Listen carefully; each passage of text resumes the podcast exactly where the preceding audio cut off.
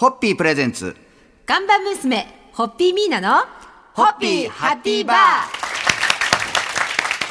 皆さんこんばんは、ホッピーミーナです。こんばんは、落語家の立川しららです。えー今週もホッピー発売70周年、そしてミーナさんも理事として参加されてます、日本お好み焼き協会主催のお好み焼き検定10周年を記念したスペシャルコラボ企画を、この日本放送のイマジンスタジオからお送りしております。もう皆さん今日、あの、ね、公開収録にお付き合いいただいている皆さんはい。も、美味しいお好み焼きと、はい。ホッピーカクテルを召し上がって、もう満足げな笑顔で、そして今日この皆さんの満足な笑顔を作られたはい。最高労者と言っても過言ではない、えー今週お付き合いいただきますのは日本お好み焼き協会の会長佐竹真彩さんです。よろしくお願いいたします。よろしくお願いいたしました。まあこのホッピーハッピーバーにも何回もご出演い。ただいてますが、改めてあの日本お好み焼き協会についてちょっとお話しいただけますでしょうか？はい、えー日本お好み焼き協会は2006年にはい。設立されましてもともとの最初の動機が、えー私が、まあ、若竹学園というはい。お好み焼き店を開業される方の学校を、まあ、先代から引き継いで約50年うん。やっておりますので、はい。そういう中でやっぱりお好み焼き業界をまとめる組織っていうのがなかったものですから、はい。どこかあのご協力していただくところがないかなというと、まあ、今の理事企業さんが皆さん手を挙げていただいて、設立の運びとなって、はい。まあ、とにかくお好み焼きの活性化この美味しいものをもっともっと広げようじゃないかという活動をいたしております。そして日本そのお好み焼き協会を立ち上げてそのお好み焼き検定を立ち上げて、そしてそれを毎年東京と大阪の2つの会場で初級と上級の2種類の検定試験をはいスタートされたということででその検定始めて10周年それがね、はいすごいんですよ。初級と上級合わせて、えー現在合格者が2018名なんですって。すごくないですかこのご頃。2018名ってすごいですね年の終わりで2018年だったね。理事企業の皆様のおかげだと思います。もう謙遜されておりますけどね、そんなですね、えー日本お好み焼き協会、えー会長の、えー佐竹真彩さんに1週間お付き合いいただきたいと思いますので、よろしくお願いいたします。そろそろ乾杯のご発声で締めていただけますでしょうか。これからもうどんどん発展すること間違いなしで、はい、あのおめでとうございますで賞はさせていただきます。えーおめでとうございます。せーの、ホッピー。ホッピープレゼンツ。看板娘、ホッピーミーナの、ホッピーハッピーバー皆さんこんばんは、ホッピーミーナです。こんばんは、落語家の立川しららです。えー、3週間にわたって、ホッピー発売70周年、そしてお好み焼き検定10周年記念のコラボイベントの模様をお楽しみいただいております。えー今週のゲストは、日本お好み焼き協会の会長で、お好み焼き店を開きたいという人のための若竹学園の学園長でもあります、佐竹真彩さんにお付き合いいただいてます。よろしくお願いいたします。よろしくお願いよろしくお願いいたします改めて、あの、今回、その、ゴージャスなコラボ企画で、この収録が実現したことについて、佐竹会長にちょっとお話をお伺いしたいんですが。やっぱりこれはあのお好み焼き協会設立からあのご尽力いただいた企業様でこういうふうにやっぱり検定を受験いただいたあの多くのあの皆様のおかげで、本当に小さい最初はあのスタートでしたけどもここまで来れたと思います、本当にありがとうございまありがとうすございます。えーあのまあ昨年の夏の70周年、ホッピー70周年のパーティーに、あのいらしていただきましたけど、あのお好み協会の理事企業で本当リーダー格で引っ張っておられるグルナビのはい田中さんという方がいらっしゃるんですけど、はい。田中さんが私の元の日清政府時代の上司なんですけど、70周年のパーティーの後に銀座のバーでたまたま会って。お好み焼き検定も10周年なんだよねっつって。10と70あの語呂がいいかはい。ら何かやろうよって、実は銀座で飲んでる時にこの話の種が生まれたという。種が生まれて、大きくなって大きく育ってで今日実現して、たはい。でマヤさんとも久々にこうやってお仕事をねご一緒させていただいて、本当に嬉しいです。ありがとうございます。ということはこれから、はい。お好み焼き検定の周年とホッピーの周年はずっと一緒に歩んでいくっていうことなので。そうですよね、はい。70と10でもう、はい。今後ずっと80と20そうそうずっと10 15とずっとずっといき7520ますからねもうずっと一緒ですから。もうなんだ71と11でもあずっともう一緒です。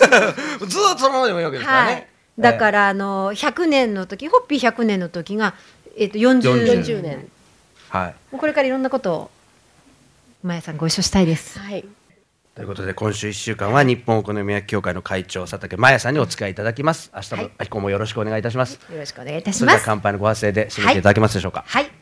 えーそれでは日本お好み焼き協会をお支えられておられる理事企業の皆様に、えー心から感謝をして乾杯を捧げます。せーのホッピー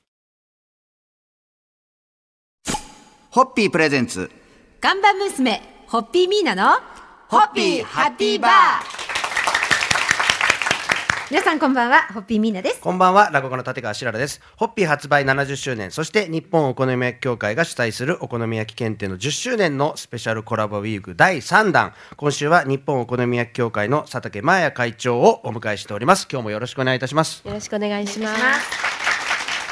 あの1週目に北里研究所病院糖尿病センター長の山田悟先生をお迎えして緩やかな糖質制限ロカボについてお話を伺って、そして2週目が大阪のお好み焼きの名店荒川さんの、えー安原敦夫さんをお迎えしましてそして今週が佐竹会長にご登場いただいているわけですがこの収録の際に山田先生の食事は1食について糖質20から40グラムという指針に基づいて佐竹さんが考案されたロカボなお好み焼きにマッチングするよ。う荒川の安原さんに考えていただいたホッピーカクテルを皆様に感動いただいて。で今夜はですねその佐竹会長に改めてそのロカボお好み焼きのレシピについてちょっといろいろとお話をお伺いしたいなと思うんですけどその辺のお話ねよろしいですか？まあ、お好み焼きっていうのは名前の通り、まあ、何を入れてもいいんですね。お好み焼き。お好みにはい。焼いてもらっていいので、ですからあの低糖質の食材さえ選べばうんうん。低糖質のお好み焼きができるわけなんです、はい。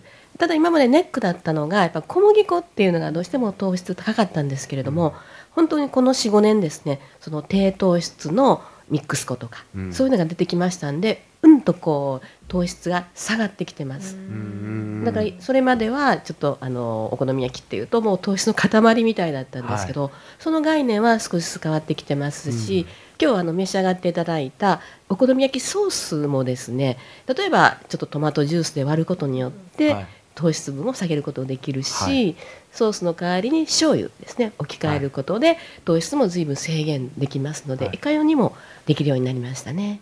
ということでだから糖質が低いものは何かを知ってそれをお好みで焼けばいいと。ね美味しいものができるという。はい。すごい。ことが分かったところで、そろそろ乾杯のご発声で、はい。今日の放送締めていただけますでしょうか、はい、正しく知って美味しく、えー食べて美しく楽しく、はい、健康にということで。ですね。はい。はい、今今日ちょっと前課長からいただいた魔法の言葉に乾杯でございます。ありがとうございます。せーの。ホッピーホッピープレゼンツ。看板娘ホッピーミーナのホッピーハッピーバー。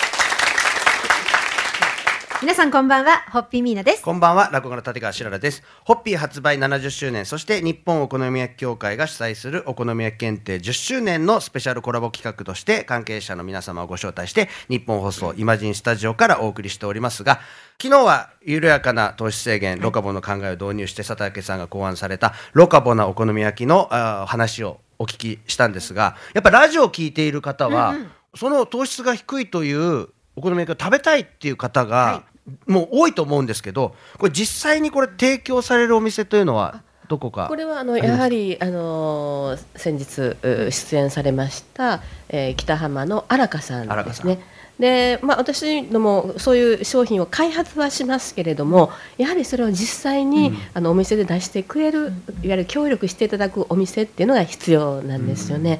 それをあの荒川さんにしていただいてますので、ですから今でも時々荒川さんで低糖質のお好み焼きを食べる会っていうのを定期的にうん。やっております。低糖質のお好み焼きを食べる会、はい、であ結構もう毎回評判で、ーはで鉄板焼きっていうのは結構あの低糖質なんですね、はい。鶏肉とか、お野菜とか、お肉もそうですね、いはい。だからそういうものを全部コース仕立てにしてでうん。途中でお好み焼き低糖質のお好み焼きを入れて、はい。まあ、最後締めるっていうそういうコースを作っていただいて、へえはい。でもあれですよね。こうやって山田先生の話を聞いていただき、安田さんの話を聞いて最後はもう本当極めつけ前谷会長の話を聞いていただいて、はい。皆様がご家庭とかお友達を招いてパーティーの時に、こういうロカボお好み焼きをそうですやってねいただくとはい。ぜひお願い神の声って一番強いじゃないですか。でその時はぜひホッピーもよろしくお願いしますって感じなんですが。一緒に SNS の映像に入れてほしいですね。あそうなのどんどん流しそういうのねそういうのはもう本当に。でも本当ぜひね皆さんも、あのご自宅でとかあのお友達を招いてのパーティーの時にぜひこのあのロカボお好み焼きを作ってはい。あの伝道師になっていただきたいと思います。よろしくお願いします。そんな思いを込めて乾杯のご発声で締めていただきたいと思います、はい、えー全国にえー広がる2018名のお好み焼き検定のフォルダーの皆さんが、えーロカボお好み焼きの伝道師となっていただくことを、はい、願って乾杯をしたいと思います。せーの。ホッピー。ホッピープレゼンツ。看板娘ホッピーミーナのホッピーハッピーバー皆さんこんばんはホッピーミーナです。こんばんは、落語家の立川しららです。ホッピー発売70周年、そして日本お好み焼き協会が主催するお好み焼き検定の10周年を記念して、関係者の皆様をお招きしてのスペシャルコラボイベントを3週間にわたってたっぷりとお届けしてまいりました。いよいよもう最終日ということで、もう寂しいですね。寂しいところでございますが、始まえ。まあ、夢を語るドリンクホッピー、はい最終日は日本お好み焼き協会の、あ佐竹麻也会長の夢を伺いたいと思いますが、はい。よろしいでしょうか、えー。お聞きしても。